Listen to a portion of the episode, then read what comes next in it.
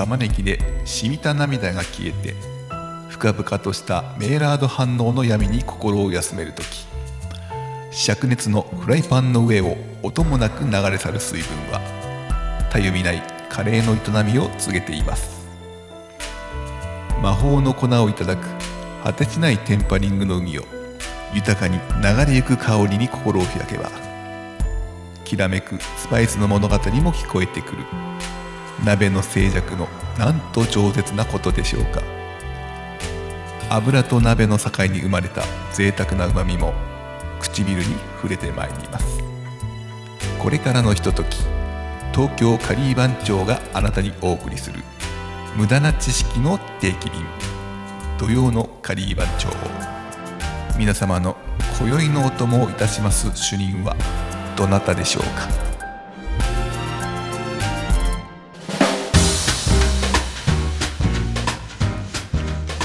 土曜のカリー番長。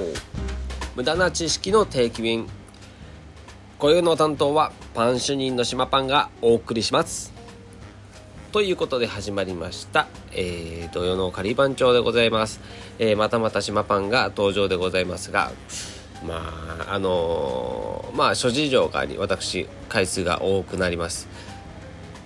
まああの周年イベントまではねあの僕はまた来週かもしれませんので皆さんねご了承いただいて、えー、お聞きください。はい。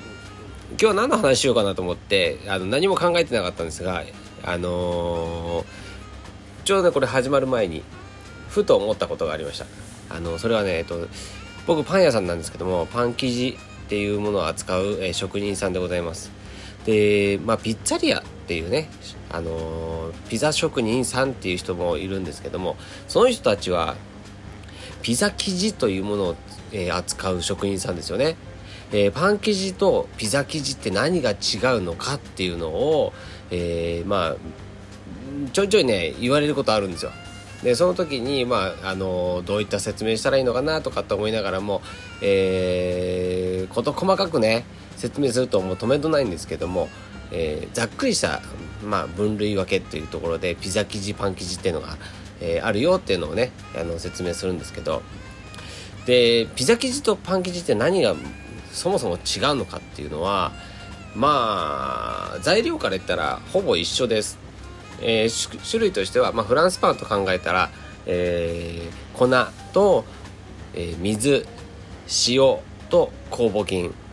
え、イースト菌とかねそういったことになりますけども、え、ピザ生地はイーストを使わない場合もあります。けど今、えー、ピッツァリアの皆様が作ってるものは大体はイースト菌入ってます。なのでほとんど一緒です。でそれにねこだわる方たちは食感だとか歯切れとかそういうのをまあ意識し始めるとオリーブオイルを入れたりとかえー、ちょっと乳製品を加えたりとかっていうことを、えー、それぞれのピッツァリアの職員さんたちはしていきます。でパンっていうのはまあそもそもパン、えー、皆さんがね、あのー、日常で食べられるようなパン美味しいパンっていうのは、えー、たくさんこねてたくさん発酵させて、えふっくらと仕上げる、え焼き上げる、えものになります。でピザ生地っていうのは発酵の概念は、えあんまりありません。で基本的に一次発酵をして、えそこからえー、分割と丸めして保管する。もしくはそのままピザ生地として、え、使うっていうことになります。でパンっていうのは一次発酵二次発酵っていうのがあって、まあ、一次発酵の間でまた、え、いろんなね一次発酵の間でまた1個踏まえた2段階の発酵を行ったりとかいろんなことをして、えー、パンを焼き上げていくわけなんですけども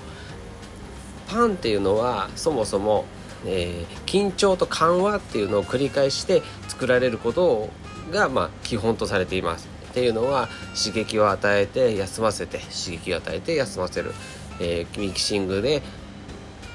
刺激を与えて発酵で休ませて分割性丸めで、えー、刺激を与えてベンチタイムで休ませてっていうようなこう緊張と緩和を必ず、えー、繰り返すっていうのがパンの、まあ、一番オーソドックスな作り方となります。でこれが、えー、緊張緊張緊張とかっていうところをいくとパンっていうのは美味しくなくなっちゃうよっていうまあそういったねあの話にもなっていくんですけどもその上で、えー、ピザ生地っていうのは緊張からの緩和緩和緩和緊張で、えー、まあ作られるみたいな感じになるんで、えー、ちょっとねパン生地とピザ生地としてはまああんまり、えー、ちょっと同じものとしては扱ってないっていうところになるんですよね。でピザ生地っていうのはまあ、えー、丸め分割して丸めてでグラムねその作られるグラムででそれで木箱とか、えー、晩中とかで入れて、まあ、あの温度の低いところで、えー、休ませてあげたりとか、えー、するんですけども、まあ、冷蔵とか入れなくて温度のなるべく低いところ発酵が進まないようなところで、え保管してあげます。で発酵が進めばピザ生地っていうのは、まあ、ガスを含むプラス生地が緩んでいきますなので、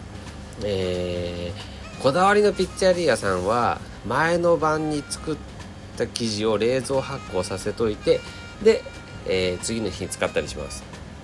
でもちろんその場で作る人もいます。でそういう人たちはまあ大体ねえっ、ー、とオープンしてから閉店までに作る生地の味がちょっと違ったりするんですよね。それはもう発酵の具合とか、えー、その発酵によって生地が緩んでいく酸化していくことによって、えー、生地のね食感が変わってくるクリスピーさがね後半になればすごく増してくるみたいなところがあったりとかして、えー、いろんなねあの味わいがその時間帯によって違うかもしれません。で基本的にはあの強力粉っていうところを使います。もちろんあの薄力粉で作るとこもありますけども、えー、基本的には強力粉。なねあの、まあ、発酵の概念が違うっていうところと、まああのー、さっき言ったねパンを作りの工程とピザ作りの工程がまるっきり違う。で用途としては、えー、ふっくら焼き上げないっていうのがねクリスピーに焼き上げるっていうのが、えーピザ生地の基本になります。パン生地っていうのはこねて緊張と緩和を繰り返すことでふんわり食感を生んであげたりとかいろんな、えー、製法になっていくのでそこら辺がね、えー、違うのかなと思います。まあどっちも美味しいですよね。けどピザ生地をそのまま食べさせてくれるようなピッツァリアさんってあんまないですよね。あの生地だけ焼いてくださいっていうねあるなりたいないですよね。なんか何かしら具材が乗ったりとかオリーブオイルが乗ってたりとかっていうことになります。でまたフォカッチとはまた別なんですけどね。ピザ生地っていうのとはピザ生地になるので。でまあうーんどうでしょう。一回ねあの仲良しのピッツァリアさんの方いらっしゃったらあのパン生地っていうかピザ生地だけ、えー、焼いてくれませんかっていうのをね、えー、頼んでみたらと思います。えー、非常にしょっぱいと思います。しょっぱくて、えー、まああんまり美味しいものではないと思います。まあそういうねあの発酵の概念っていうところが違うので、えー、いろんなね味もパンとは違う味わいが生まれてくると思います。はい。そんな話でございましたが、えー、ためになったでしょうかね、えー、そんな感じでございました、えー、またねなんかこういったねパンにまつわる疑問っていうのもねちょっと少し答えていきたいなと思ってたりします。そんなところで、えー、今宵の担当は島パンがお送りいたしました。ではまたお会いしましょう。おつかり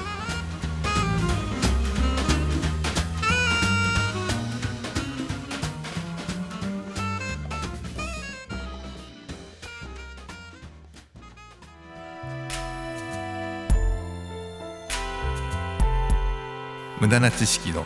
カレーの皿に染みつくカレーソースは残されるにつれ次第にあなたの知識と区別がつかなくなります。お送りしてきたこの知識が美しくあなたの耳に溶け込んでいきますように。東京カリー番長がお送りした無駄な知識の定期便。土曜のカリー番長無駄な知識の料理人が来週の夜もお供いたします。Do you know?